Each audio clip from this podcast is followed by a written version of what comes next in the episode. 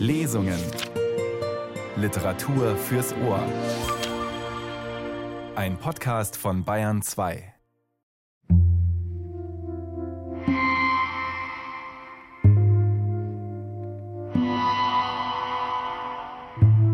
Das Land liegt im Mondlicht. Ganz rechts leuchtet ein flackerndes, flimmerndes Pünktchen, die letzte Gaslaterne in der Feldstraße. Aber vor ihnen liegt das Land, schön aufgeteilt in freundliche Helle und in einen sanften, tiefen Schatten, wo Bäume stehen. So friedlich, sagt Lämmchen. Ja, sagt er. Und dann, komm ins Bett, Lämmchen. Wollen wir noch ein bisschen aufbleiben? Wir können morgen doch so lange schlafen, wo Sonntag ist. Und dann will ich dich auch noch etwas fragen. Also frag schon. Willst du es nicht sagen? Sie erinnert ihn an ein Versprechen, an das Versprechen, immer ehrlich zueinander zu sein. In einer Zeit, die von einer existenziellen wirtschaftlichen und damit auch gesellschaftlichen Krise bestimmt ist, ist das wohl umso wichtiger. Willkommen zu einer neuen Folge der Lesung aus Hans Falladas Roman Kleiner Mann, was nun? Am Mikrofon ist Nils Beindger. Der Roman, 1932 erschienen, ist eines der Hauptwerke von Hans Fallada.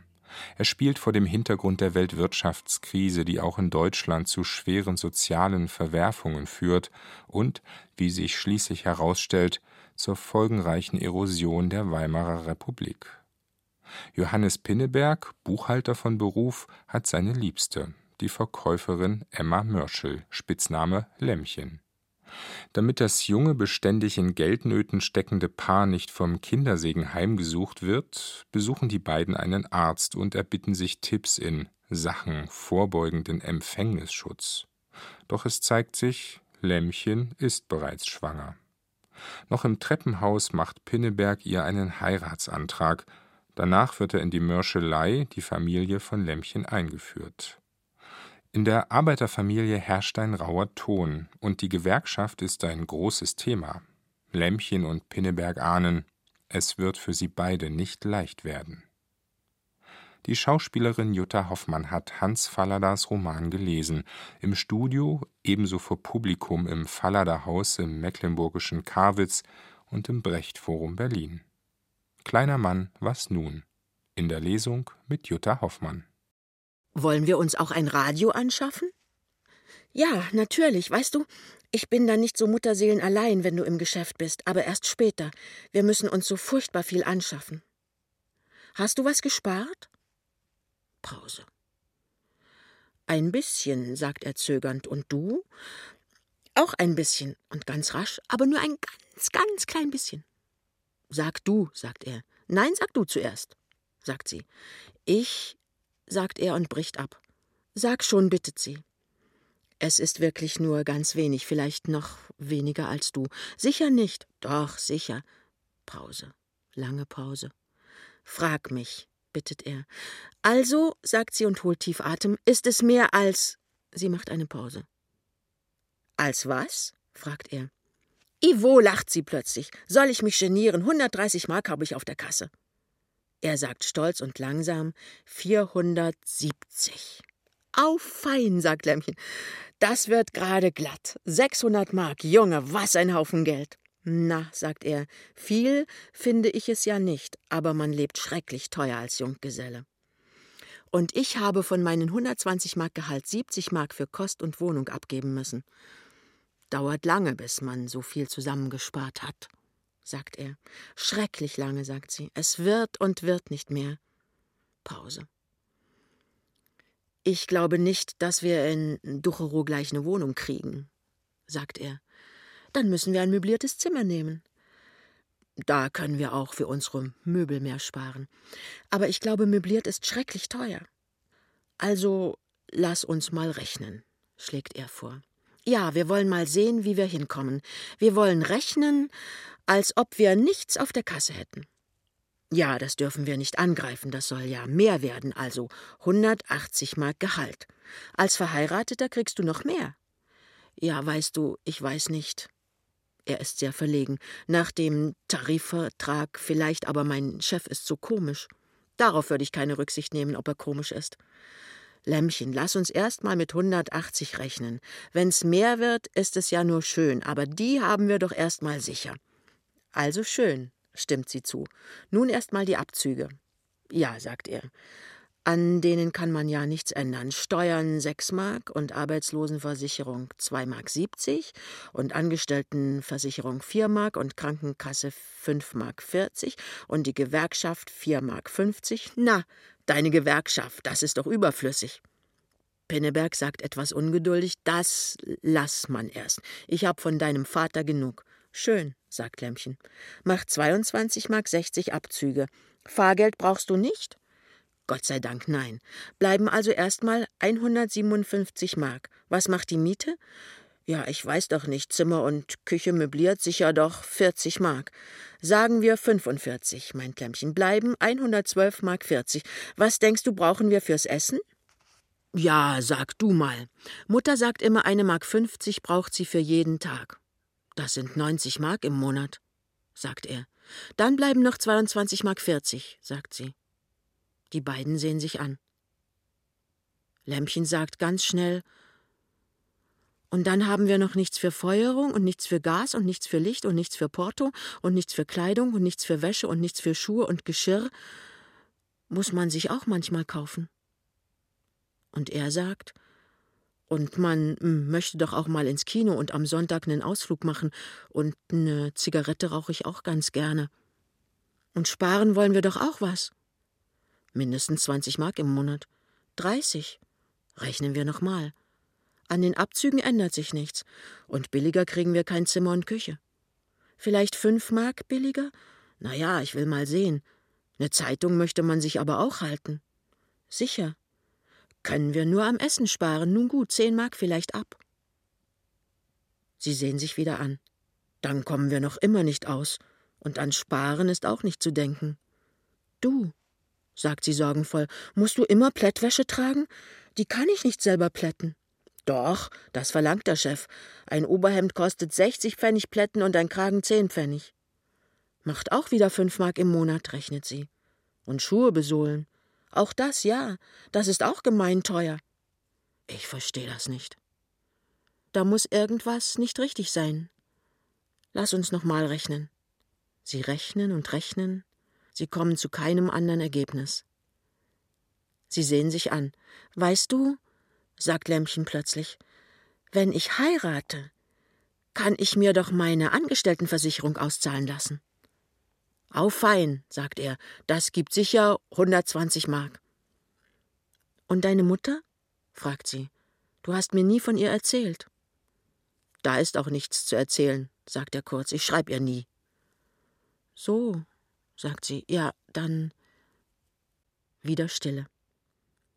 Aber sie stößt einen Schrei aus. Oh Gott, Junge! Den Murkel haben wir doch ganz vergessen. Der kostet ja auch Geld. Der Zug, der um 14.10 Uhr an diesem August-Sonnabend von Platz nach Ducherow fährt, befördert in einem Nichtraucherabteil dritter Klasse Herrn und Frau Pinneberg in seinem Packwagen einen ganz großen Schließkorb mit Emmas Habe, einen Sack mit Emmas Betten, aber nur ihr Bett. Für sein Bett kann er selber sorgen, wie kommen wir dazu?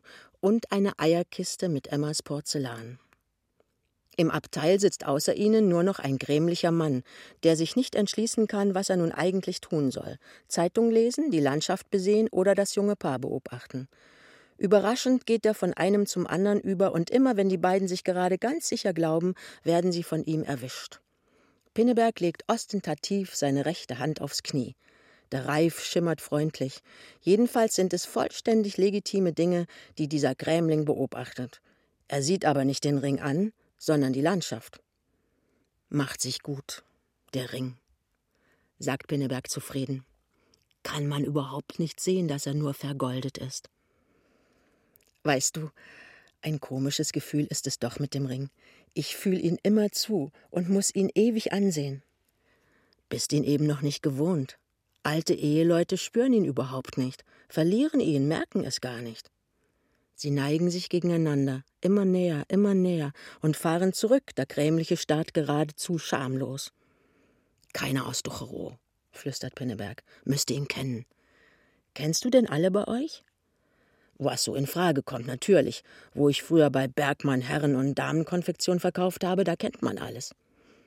Warum hast du denn das aufgegeben? Das ist doch eigentlich deine Branche. Hab mich verkracht mit dem Chef, sagt Pinneberg kurz. Lämmchen möchte weiterfragen.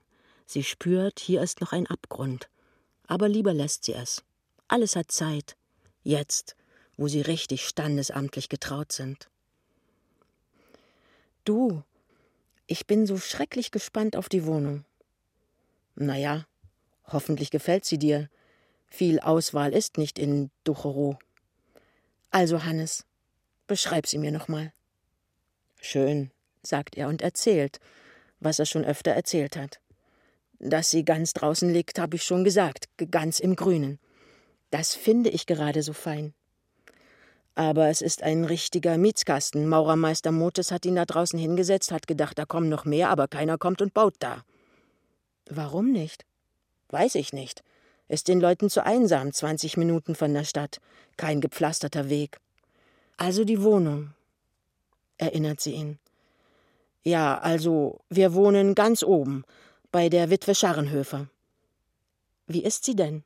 Gott, was soll ich sagen? Sie tat ja sehr fein. Sie hat auch mal bessere Tage gesehen, aber die Inflation. Na, sie hat mir tüchtig was vorgeweint. Oh Gott. Sie wird ja nicht immer weinen. Und überhaupt, das ist ausgemacht, nicht wahr? Wir sind sch schrecklich reserviert. Wir wollen keinen Verkehr mit anderen Leuten haben. Wir sind für uns genug.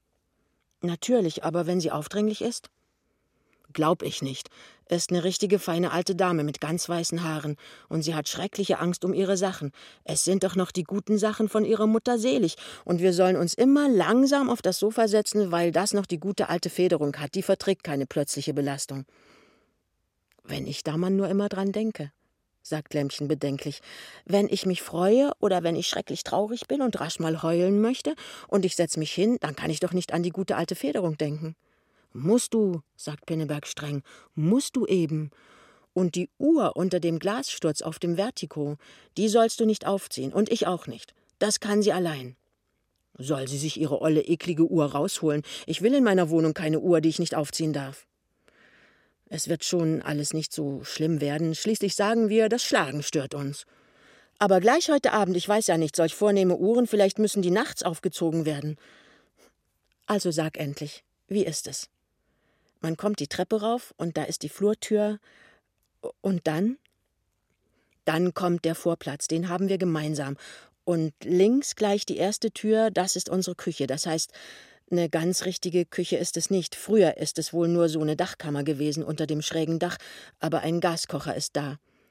Mit zwei Flammen, ergänzt Lämmchen traurig. Wie ich das machen soll, ist mir noch schleierhaft. Auf zwei Flammen kann doch kein Mensch Essen kochen. Mutter hat vier Flammen. Aber natürlich geht es mit zweien. Nun pass doch mal auf, Junge. Wir wollen doch ganz einfach essen, da reichen zwei Flammen vollkommen. Wollen wir auch, aber eine Suppe willst du doch haben, erster Topf. Und dann Fleisch, zweiter Topf. Und Gemüse, dritter Topf. Und Kartoffeln, vierter Topf. Wenn ich dann zwei Töpfe auf den beiden Flammen warm habe, sind unterdessen die beiden anderen kalt geworden. Bitte. Ja, sagt er gedankenvoll. Ich weiß doch auch nicht. Und plötzlich ganz erschrocken. Aber dann brauchst du ja vier Kochtöpfe. Brauch ich auch, sagt sie stolz.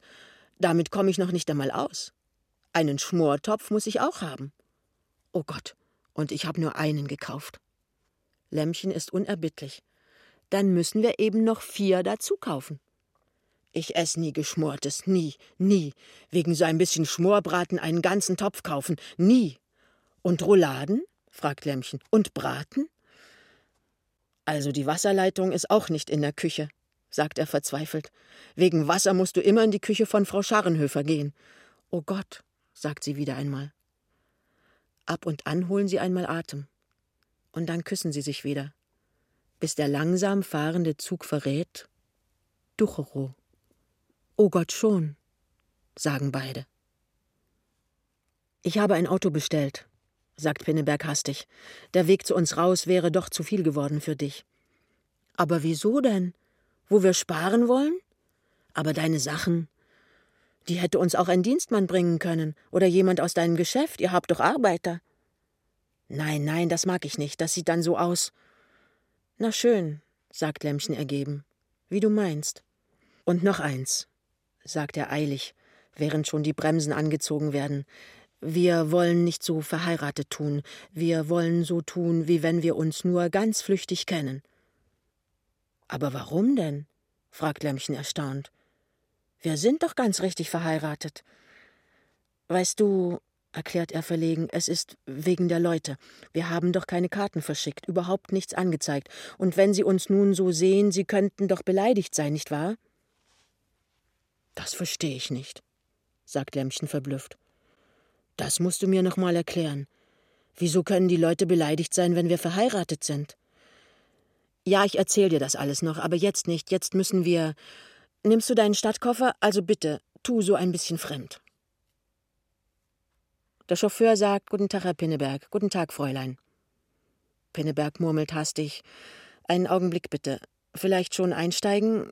Ich besorge unterdes das Gepäck. Und ist fort. Lämmchen steht da und sieht den Bahnhofsplatz an mit seinen kleinen zweistöckigen Häusern. Gerade gegenüber ist das Bahnhofshotel.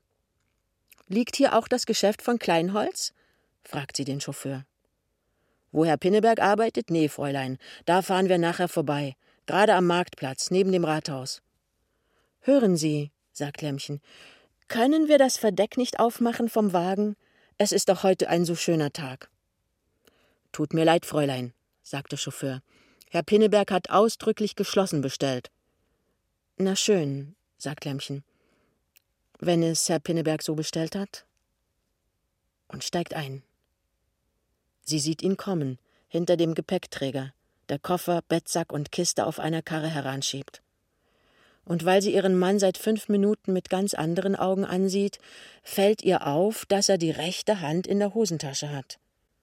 Das ist sonst seine Art nicht, sowas macht er sonst gar nicht. Aber jetzt hat er jedenfalls die rechte Hand in der Hosentasche. Dann fahren sie los. So, sagt er und lacht ein wenig verlegen. Nun bekommst du ganz Ducherow im Fluge zu sehen. Ganz Ducherow ist eigentlich eine lange Straße. Ja, sagt sie. Du wolltest mir auch noch erklären, warum die Leute beleidigt sein könnten. Nachher, sagt er. Es redet sich wirklich schlecht jetzt. Das Pflaster ist miserabel bei uns. Da ist ein Geschäft, sagt sie. Emil Kleinholz, Getreide, Futter und Düngemittel, Kartoffeln en gros und en Detail. Da kann ich ja meine Kartoffeln bei dir kaufen. Nein, nein, sagt er hastig. Das ist ein altes Schild. Wir haben Kartoffeln nicht mehr im Detail. Und sie fahren weiter. Aus der Hauptstraße müssen sie heraus sein. Feldstraße, liest Lämmchen einzelne Häuser, alle in Gärten. Du, hier ist es hübsch, sagt sie erfreut, die vielen Sommerblumen. Das Auto macht förmliche Sprünge. Jetzt sind wir im grünen Ende, sagt er. Im grünen Ende? Ja, unsere Straße heißt das grüne Ende. Das ist eine Straße? Ich dachte schon, der Mann hat sich verfahren. Wo die Koppel zu Ende ist, hört auch das flache Land wieder auf. Hierhin hat die Stadt ihr letztes Denkmal gepflanzt. Und was für eines! Schmal und hoch steht der Spekulationskasten des Maurermeisters Motes im Flachen, braun und gelb verputzt, aber nur von vorn. Die Seitenmauern sind unverputzt und warten auf Anschluss. Schön ist es nicht, sieht Lämmchen zu ihm hoch. Aber drinnen ist es wirklich nett, ermutigt er sie. Also gehen wir rein, sagt sie. Und für den Murkel wird es natürlich herrlich hier sein. So gesund. Also, das Zimmer ist eine Schlucht, gar nicht mal so schmal, aber endlos lang, eine Reitbahn, und während vier Fünftel dieser Bahn ganz vollgestellt sind mit Polstermöbeln, Nussbaumtischen, Vertikos, Spiegelkonsolen, Blumenständern, Etageren, einem großen Papageienkäfig ohne Papagei, stehen im letzten Fünftel nur zwei Betten und ein Waschtisch. Aber die Trennung zwischen dem vierten und fünften Fünftel, die ist es, die Lämmchen lockt. Es ist eine Scheidung herbeigeführt zwischen Wohn- und Schlafgemach, aber mit keiner Rabitzwand. Mit keinem Vorhang, mit keiner spanischen Wand, sondern Also mit Leisten ist so eine Art Spalier gemacht, eine Art Weingeländer vom Boden bis zur Decke mit einem Bogen, durch den man gehen kann. Und diese Leisten sind nicht etwa einfache glatte Holzleisten, sondern schön braun gebeizte Nussbaumleisten, jede mit fünf parallelen Riefen in sich. Und dass das Spalier nicht so nackt aussehe, sind Blumen hineingewunden, Blumen aus Papier und Stoff, Rosen und Narzissen und Veilchentuffs. Und dann sind da lange grüne Papiergirlanden, die man von den Bockbierfesten her kennt. Da, sagt sie und hält dem Jungen den Finger hin. Der Finger ist grau. Ein bisschen staubig, sagt er vorsichtig. Bisschen? Lämmchen sieht ihn flammend an. Du hältst mir eine Frau, ja? Mindestens fünf Stunden täglich muss hier eine Frau her. Aber warum denn? Wieso denn? Und wer soll das sauber halten, bitte? Die 93 Möbel mit ihren Kerben und Knäufen und Säulen und Muscheln. Na ja, ich hätt's noch getan, trotzdem es sündhaft ist. Solche Quatscharbeit. Aber dieses Spalier, da habe ich ja allein jeden Tag drei Stunden damit zu tun. Und dann die Papierblumen. Und hier soll der Murkel aufwachsen? Wie viele Löcher soll er sich an den Knäufen und Knorren rennen? Sag! Wann können wir kündigen? Am 1. September aber. Zu wann? Zum 30. September aber. Sechs Wochen, stöhnt sie. Nun, ich werde es überstehen. Mir tut nur der arme Murkel leid, der dies alles miterleben muss. Ich dachte, ich würde schön mit ihm spazieren gehen können hier draußen. Kuchen, Möbel polieren. Aber wir können nicht sofort wieder kündigen. Natürlich können wir, am liebsten gleich heute, diese Minute. Sie steht da, ganz Entschlossenheit, die Backen rot, aggressiv, die Augen blitzend, den Kopf im Nacken, entfaltet sie eine emsige Tätigkeit. Alle Deckchen und Häkeleien nimmt sie ab und legt sie fein säuberlich zusammen. Rasch, Junge, hole eine Untertasse aus der Küche. Die soll nicht denken, wir wollen ihre Nadeln behalten. Endlich. So. Sie legt das Paket mit den Decken über ihren Arm, sieht sich suchend um, und du nimmst die Uhr, Junge. Er zweifelt noch immer. soll ich wirklich? Du nimmst die Uhr. Ich gehe voran und mache die Türen auf.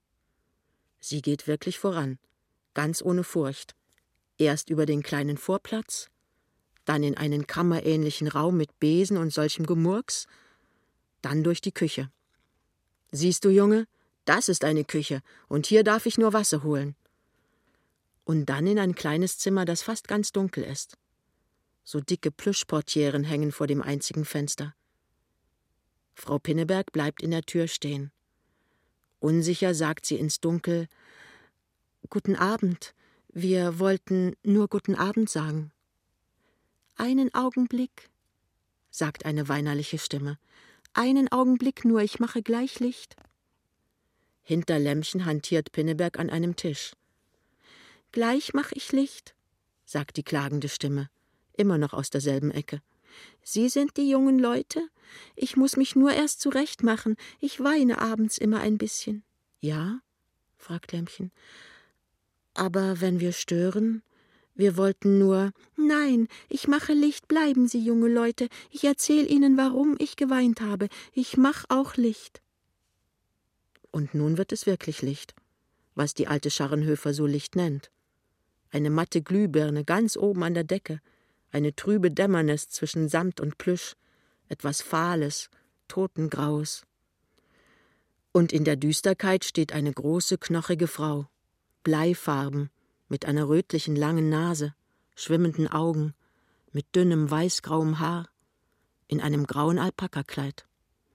Die jungen Leute, sagt sie und gibt Lämmchen eine feuchte, knochige Hand. Bei mir, die jungen Leute. Lämmchen drückt ihren Deckenpacken eng an sich, dass die Alte ihn nur nicht sieht mit ihren trüben, verweinten Augen. Gut, dass der Junge seine Uhr losgeworden ist. Vielleicht kann man sie ohne Auffallen nachher wieder mitnehmen. Lämmchens Mut ist weg. Wir wollen aber wirklich nicht stören, sagt Lämmchen. Wie können Sie stören? Zu mir kommt keiner mehr. Ja, als mein guter Mann noch lebte. Aber es ist recht, dass er nicht mehr lebt. Sehen Sie, sagt sie. Junge Leute, wir haben vor dem Kriege gut und gerne unsere 50.000 Mark und nun ist das Geld alle. Wie kann das Geld alle sein? fragt sie ängstlich. So viel kann eine alte Frau doch nicht ausgeben. Die Inflation, sagt Pinneberg vorsichtig. Es kann nicht alle sein, sagt die alte Frau und hört nicht. Ich sitze hier, rechne, ich habe immer alles angeschrieben. Ich sitze, ich rechne, da steht ein Pfund Butter 3000 Mark. Kann ein Pfund Butter 3000 Mark kosten? In der Inflation fängt auch Lämmchen an. Ich will es Ihnen sagen, ich weiß jetzt. Mein Geld ist mir gestohlen. Einer, der hier zur Miete gewohnt hat, hat es mir gestohlen. Ich sitze und überlege, wer war's? aber ich kann mir Namen nicht merken. Es haben so viele hier gewohnt seit dem Kriege. Ich sitze, ich grüble, er fällt mir noch ein. Es ist ein ganz kluger gewesen. Geraubt hat er es mir, sagt die alte Frau kläglich. Und die hellen Tränen fließen mühelos aus ihren Augen. Ich will Ihnen die Bücher zeigen. Ich habe es jetzt gemerkt. Die Zahlen sind nachher ganz anders. So viele Nullen. In diesem Augenblick geschieht es. Die Uhr draußen, die Pinneberg im Schlafzimmer der Alten abgestellt hatte, schlägt silbern hell, eilig neun Uhr. Das ist die Verlobungsuhr von meinem Mann. Sie stand doch sonst drüben. Die jungen Leute haben mir meine Uhr wiedergebracht. Es gefällt den jungen Leuten bei mir nicht. Sie bleiben auch nicht bei mir. Keiner bleibt. Ich bin schuld, schluchzt Lämmchen. Ich ganz allein. Gehen Sie, junge Leute. Das soll so sein. Eine gute Nacht, junge Leute. Die beiden drücken sich vorbei, angstvoll verschüchtert wie Kinder. Plötzlich ruft die Alte klar und deutlich: Vergessen Sie am Montag nicht die Anmeldung bei der Polizei, sonst habe ich Scherereien.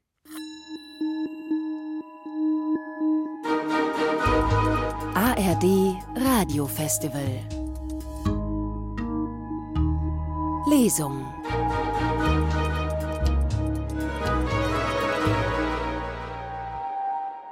In dieser und in der kommenden Woche mit Hans Falladas Roman Kleiner Mann, was nun? Den ganzen Sommer über präsentieren die Kulturradios der ARD große Romane und Erzählungen in Lesungen mit bekannten Schauspielerinnen und Schauspielern. Jutta Hoffmann, die Hans Falladas Roman gelesen hat, stammt aus Halle an der Saale und gehört zu den bekanntesten Theaterschauspielerinnen aus der DDR. Unter anderem war sie am Berliner Ensemble engagiert. 1983 ging sie in die Bundesrepublik und spielte unter anderem unter Dieter Dorn an den Münchner Kammerspielen. Auch in Kinoproduktionen wirkte sie mit, darunter in Katja von Garniers Film Bandits. In einer Aufnahme für den Mitteldeutschen Rundfunk hat Jutta Hoffmann Hans Falladas berühmten Zeitroman gelesen, im Studio und ebenso wie immer wieder zu hören ist vor Publikum, im Fallada-Haus in Karwitz in Mecklenburg und im Brecht-Forum in Berlin. Und damit wieder zu Emma Mörschel alias Lämmchen und Johannes Pinneberg und ihren Versuchen, sich auf ihr Leben zu dritt mit einem kleinen Murkel vorzubereiten und entsprechend einzurichten. Hans Fallada, Kleiner Mann, was nun? Gelesen von Jutta Hoffmann. Das Land liegt im Mondlicht. Ganz rechts leuchtet ein flackerndes, flimmerndes Pünktchen, die letzte Gaslaterne in der Feldstraße. Aber vor ihnen liegt das Land, schön aufgeteilt in freundliche Helle und in einen sanften, tiefen Schatten, wo Bäume stehen. So friedlich, sagt Lämmchen. Ja, sagt er. Und dann komm ins Bett, Lämmchen. Wollen wir noch ein bisschen aufbleiben? Wir können morgen doch so lange schlafen, wo Sonntag ist, und dann will ich dich auch noch etwas fragen. Also frag schon. Willst du es nicht sagen? Aber ich weiß doch gar nicht, was du fragen willst. Du weißt, sagt sie. Aber bestimmt nicht, Lämmchen. Junge, sagt sie.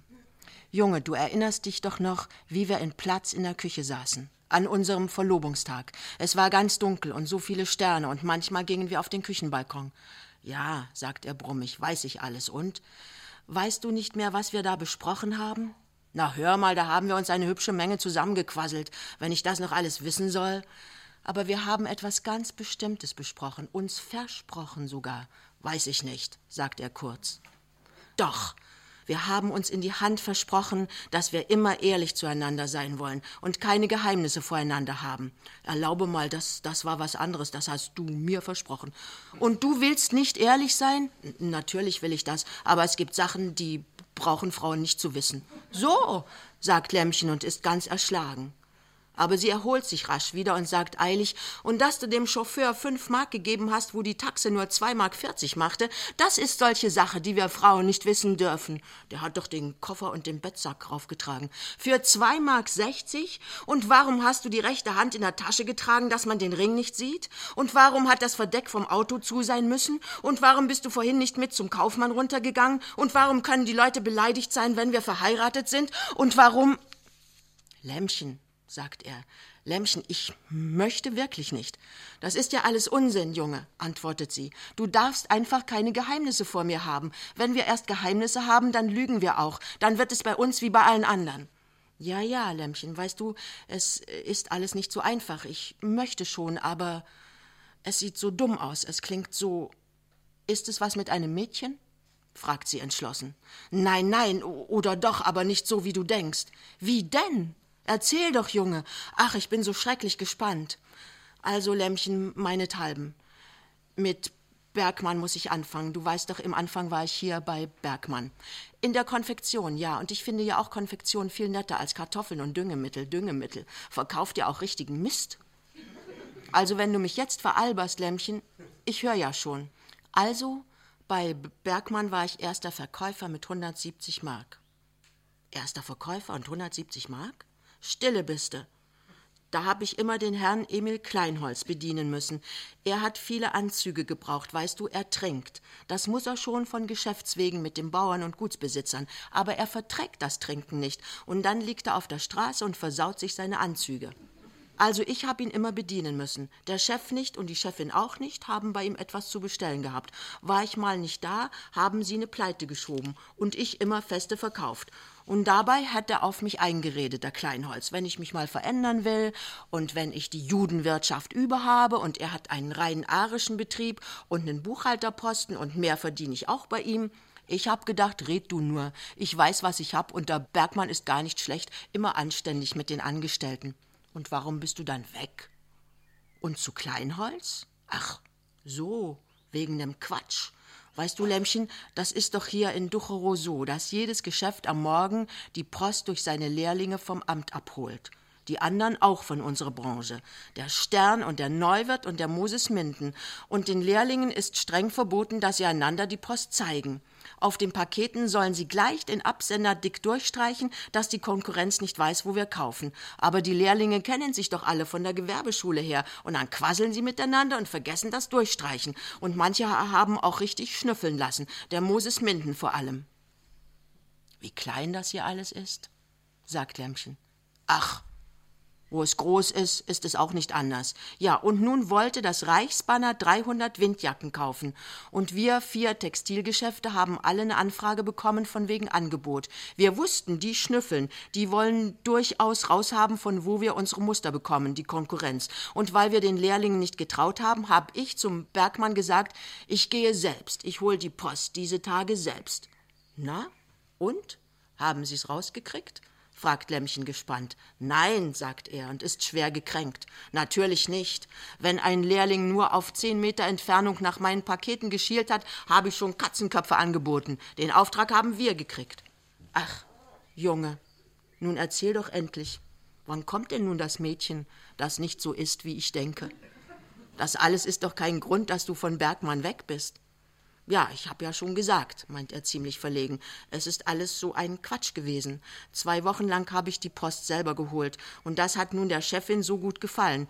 Ich habe zwischen acht und neun ja doch nichts im Geschäft zu tun gehabt und die Lehrlinge haben in der Zeit, wo ich weg war, das Lager durchbürsten können. Da hat sie einfach gesagt, Herr Pinneberg kann jetzt immer die Post holen. Und da habe ich gesagt, nein, wie komme ich denn dazu? Ich bin erster Verkäufer, ich renn nicht mit Paketen durch die Stadt. Und sie hat gesagt, doch. Und ich habe gesagt, nein. Und schließlich sind wir beide in Wut gekommen und ich habe ihr gesagt, Sie haben mir überhaupt nichts zu befehlen. Ich bin vom Chef engagiert. Und was hat der Chef gesagt? Na, was soll er sagen? Seiner Frau kann er doch nicht Unrecht geben. Er hat mir gut zugeredet und schließlich hat er ganz verlegen gesagt, wie ich immer beim Nein blieb, ja, dann werden wir uns trennen müssen, Herr Pinneberg. Und ich habe gesagt, weil ich so richtig in Fahrt war, schön, zum nächsten ersten trennen wir uns. Und er hat gesagt, Sie werden sich's überlegen, Herr Pinneberg. Und ich hätte es mir auch noch überlegt, aber unglücklicherweise kommt gerade den Tag Kleinholz ins Geschäft und merkt, dass ich aufgeregt bin und lässt sich alles erzählen. Und da bestellt er mich auf den Abend zu sich. Wir haben Cognac und Bier getrunken und wie ich die Nacht nach Hause kam, war ich engagiert als Buchhalter mit 180 Mark, wo ich von richtiger Buchführung kaum etwas wusste. Und was war das mit der Tochter? Ja, denk dir nur, das war nun der Haken. Vier Jahre habe ich in Ducherow gelebt und hab nicht gewusst, dass der Kleinholz seine Tochter mit Gewalt verheiraten will. Die Mutter ist schon schlimm. Keift den ganzen Tag und zottelt so in Häkeljacken rum, aber die Tochter, Marie heißt das Biest. Und die solltest du heiraten?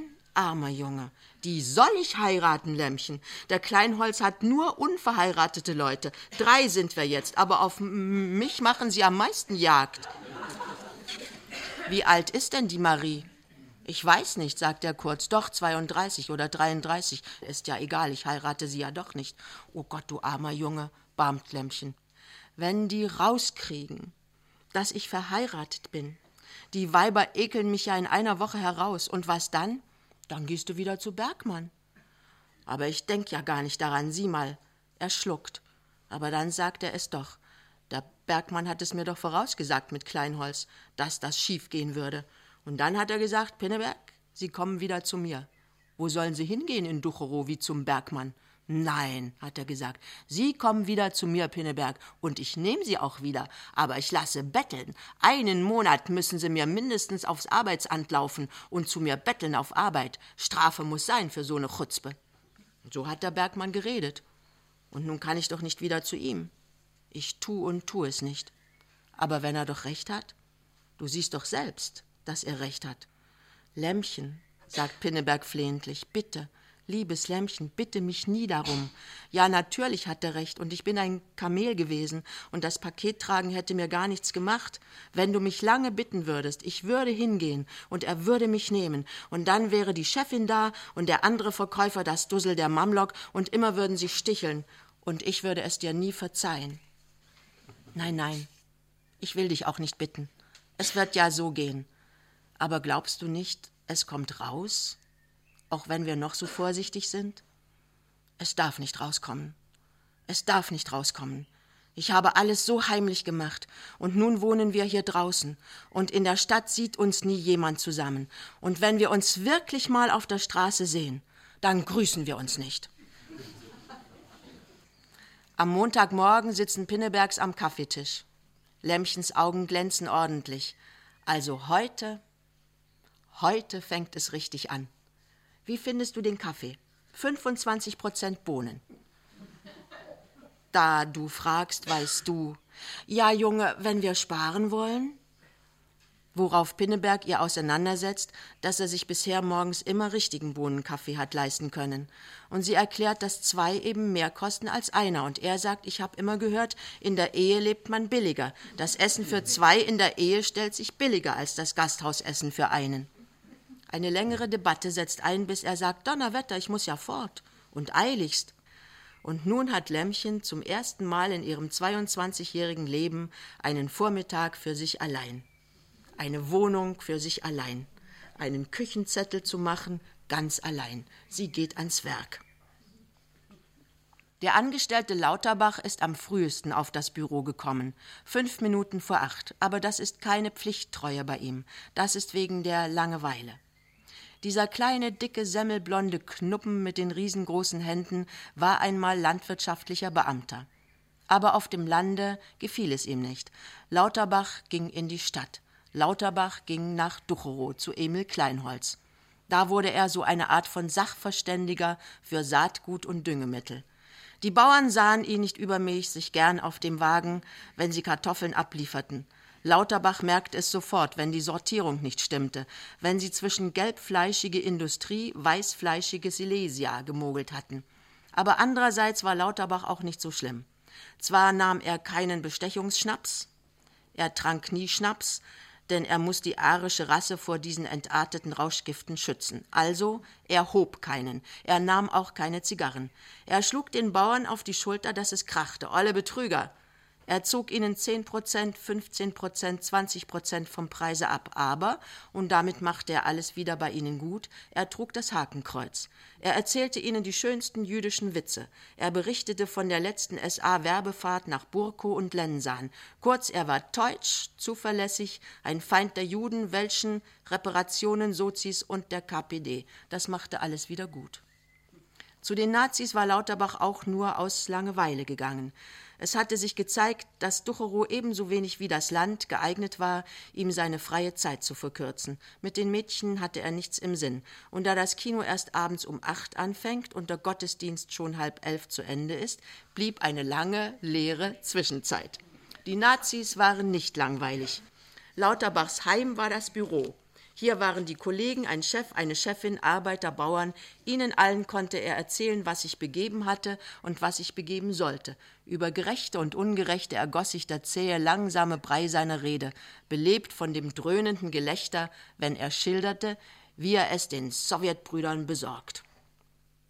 Schulz kommt, mit seinen schwarzen, gesalbten Locken über dem gelben, faltigen Gesicht, mit den schwarzen, großen, glänzenden Augen. Schulz, der Elegant von Ducherow mit der Bügelfalte und dem schwarzen Haarfilz, Schulz mit den dicken Ringen an den nikotingelben Fingern, Schulz, König aller Dienstmädchenherzen, Idol der Ladnerinnen, auf den sie abends vor dem Geschäft warten, den sie sich Tanz um Tanz streitig machen. Schulz kommt. Schulz sagt Moin hängt sich auf, sorgfältig auf einen Bügel, sieht die Kollegen prüfend an, dann mitleidig, dann voller Verachtung, sagt, na, ihr wisst natürlich wieder nichts.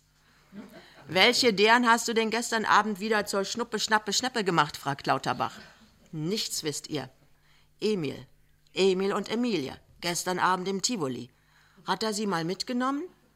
Mit der kleinen schwarzen Frieda aus der Rahmenfabrik hat der Chef gescherbelt. Ich zwei Schritte ab. Und plötzlich unsere Emilie nieder auf ihren Emil, ihm eine geklebt. Du oller Saufkopf, du gemeine Sau. Was heißt Frachtbriefe? Was heißt Arbeit?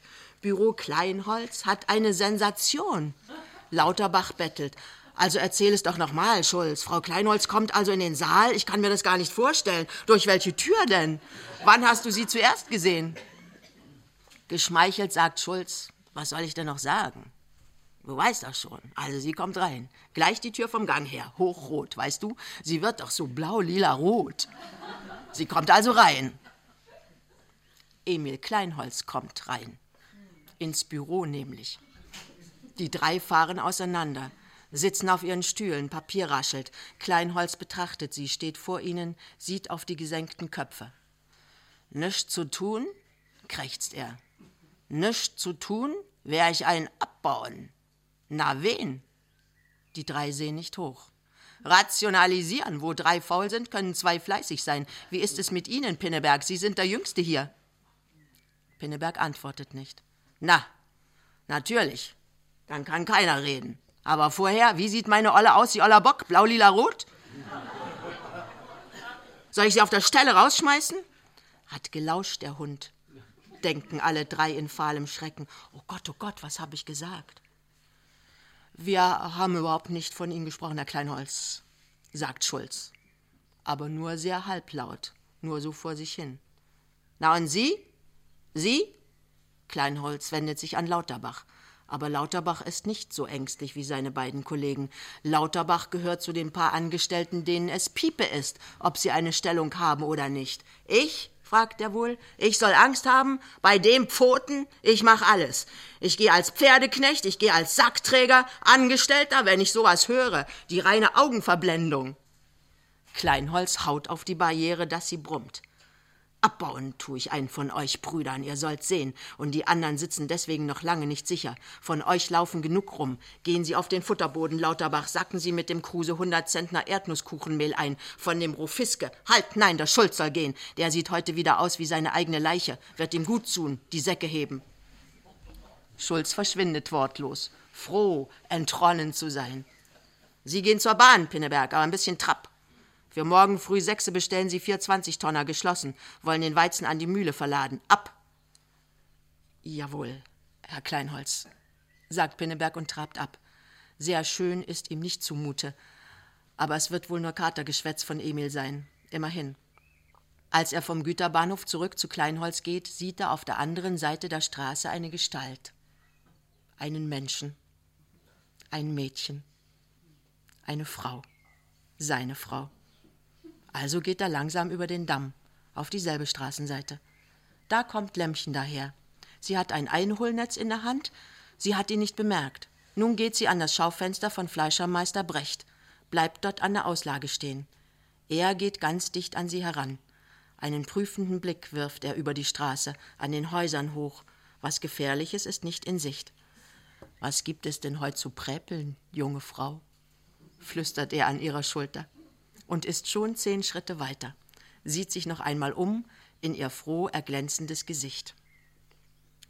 Im Büro sitzt der Chef. Solo. Lauterbach weg, Schulz weg. Mies, denkt Pinneberg, obermies. Aber der Chef achtet gar nicht auf ihn. Die Stirn in einer Hand rutscht die andere langsam, wie buchstabierend, die Zahlenreihe vom Kassenbuch auf und nieder. Mit den Waggons, das ist in Ordnung? Ist in Ordnung, Herr Kleinholz. Müssen wir alle heute Nachmittag feste ran und Weizen sacken. Meine Weiber müssen auch mithelfen, Säcke zubinden. Ja, Herr Kleinholz. Die Marie ist ganz tüchtig bei sowas, ist überhaupt ein tüchtiges Mädchen. Nicht gerade eine Schönheit, aber tüchtig ist sie. Gewiss, Herr Kleinholz. Pinneberg sitzt und betrachtet gedrückt und sorgenvoll seinen Chef, der da in grünem Loden vor ihm hockt, die Beine in hohen Stiefeln. Ja, Pinneberg, beginnt der Chef wieder, und seine Stimme hat einen ganz rührseligen Klang. Haben Sie sich das nun mal überlegt? Wie ist es denn nun damit? Pinneberg überlegt angstvoll, aber er weiß keinen Ausweg. Womit, Herr Kleinholz? Fragt er töricht. Wen würden Sie denn wohl an meiner Stelle entlassen? Pinneberg wird es heiß. So ein Aas, so ein Schwein zwiebelt mich hier. Das kann ich doch nicht sagen, Herr Kleinholz, erklärt er unruhig. Ich kann doch nicht gegen meine Kollegen reden. Herr Kleinholz genießt den Fall. Sich würden Sie also nicht entlassen, wenn Sie ich wären fragt er. Wenn ich Sie, mich selbst, ich, ich kann doch nicht. Na, sagt Emil Kleinholz und steht auf. Ich bin überzeugt, Sie überlegen sich die Sache. Sie haben ja wohl monatliche Kündigung. Das wäre dann also am 1. September zum 1. Oktober, nicht wahr? Kleinholz verlässt das Büro. Zuerst am Morgen hat Lämmchen eingekauft, nur schnell die Betten zum Lüften ans Fenster gelegt und ist einkaufen gegangen. Warum hat er ihr nicht gesagt, was es zum Mittagessen geben soll? Sie weiß es doch nicht, und sie ahnt nicht, was er gerne isst. Die Möglichkeiten verringern sich beim Nachdenken. Schließlich bleibt Lämmchens planender Geist an einer Erbsensuppe hängen. Das ist einfach und billig. Da kann man zwei Mittage hintereinander essen. Oh Gott, haben's die Mädchen gut, die richtige Kochstunden gehabt haben. Mich hat Mutter immer vom Herd weggejagt. Weg mit dir, ungeschickt lässt grüßen. Lämmchen geht einkaufen. Herrlich. An einem richtigen Alltagsvormittag, wenn alles in dem Büro sitzt, über die Straße zu bummeln. Die Luft ist noch frisch, trotzdem die Sonne schon kräftig scheint. Mittagessen, ruft der Junge schon draußen auf dem Flur. Lämmchen muss ein wenig geschlafen haben. Manchmal ist sie jetzt so müde. Mein Mittagessen, denkt sie und steht langsam auf. Noch nicht gedeckt? fragt er. Einen Augenblick, Jungchen, gleich, sagt sie und läuft zur Küche. Darf ich den Topf auf den Tisch bringen? Aber ich nehme auch gern die Terrine. Was gibt es denn? Erbsensuppe. Fein, dann bring schon den Topf, ich decke unterdessen. Lämmchen füllt auf. Sie sieht etwas ängstlich aus. Scheint etwas dünn, fragt sie besorgt. Wird schon richtig sein, sagt er und schneidet das Fleisch auf dem Tellerchen. Sie probiert. Oh Gott, wie dünn, sagt sie unwillkürlich und es folgt, oh Gott, das Salz. Ich habe alles richtig genommen. Ein halbes Pfund Erbsen, ein halbes Pfund Fleisch, ein ganzes Pfund Knochen. Das müsste eine gute Suppe sein. Er ist aufgestanden und bewegt nachdenklich den großen Auffüll-Löffel aus Emaille in der Suppe. Ab und an begegnet man einer Schluse. Wie viel Wasser hast du denn genommen, Lämmchen? Es muss an den Erbsen liegen. Die Erbsen geben rein gar nichts aus. Wie viel Wasser? wiederholt sie. Nun, den Topf voll. Fünf Liter. Und ein halbes Pfund Erbsen. Ich glaube, es liegt an dem Wasser. Das Wasser ist zu dünn. Habe ich zu viel genommen? Fünf Liter? Äh, es sollte ja aber für zwei Tage reichen. Fünf Liter? Er probiert nochmal. Nee. Entschuldige, Lämmchen. Es ist wirklich nur heißes Wasser. Ach, armer Junge, hast du schrecklichen Hunger? Was mache ich nun? Soll ich ganz schnell ein paar Eier raufholen und uns Bratkartoffeln und Spiegeleier machen? Spiegeleier und Bratkartoffeln kann ich bestimmt. Sie ziehen mit ihren Bratkartoffeln plus je zwei Spiegeleiern ins Zimmer. Schmeckt es? Schmeckt es ganz richtig, wie du es gewohnt bist? Ist es auch nicht zu spät für dich? Kannst du dich noch einen Augenblick hinlegen? Du siehst so müde aus, Jungchen. Nee, nicht weil es zu spät ist. Nein, ich kann heute doch nicht schlafen, dieser Kleinholz. Und was mache ich nun? fragt er. Wenn ich ihm nichts sagen kann, kündigt er mir doch bestimmt am ersten. Wenn ich ihm einfach die Wahrheit sagte, wenn ich ihm sagte, dass ich verheiratet bin, dass er mich nicht auf die Straße setzen soll. Aber darin ist Lämmchen ganz die Tochter ihres Vaters. Von einem Arbeitgeber hat ein Angestellter nichts zu erwarten. Das ist ja dem so Piepe, sagt sie empört. Früher ja vielleicht, da gab's noch ab und an ein paar Anständige, aber heute, wo so viele arbeitslos sind und durchkommen müssen, kann's auf meine Leute auch nicht ankommen, denken die. Schlecht ist der Kleinholz eigentlich nicht, sagt Pinneberg, nur so gedankenlos. Man müsste es ihm richtig auseinandersetzen, dass wir den Murkel erwarten und so. Lämmchen ist empört. Das willst du dem erzählen, dem, der dich erpressen will? Nein, Junge, das tust und tust du nicht. Aber was soll ich denn tun? Ich muss ihm doch was sagen. Ich, sagt Lämmchen nachdenklich, ich spreche mal mit meinen Kollegen. Vielleicht hat er denen auch so gedroht wie dir. Und wenn ihr dann alle zusammenhaltet, allen dreien wird er ja nicht kündigen.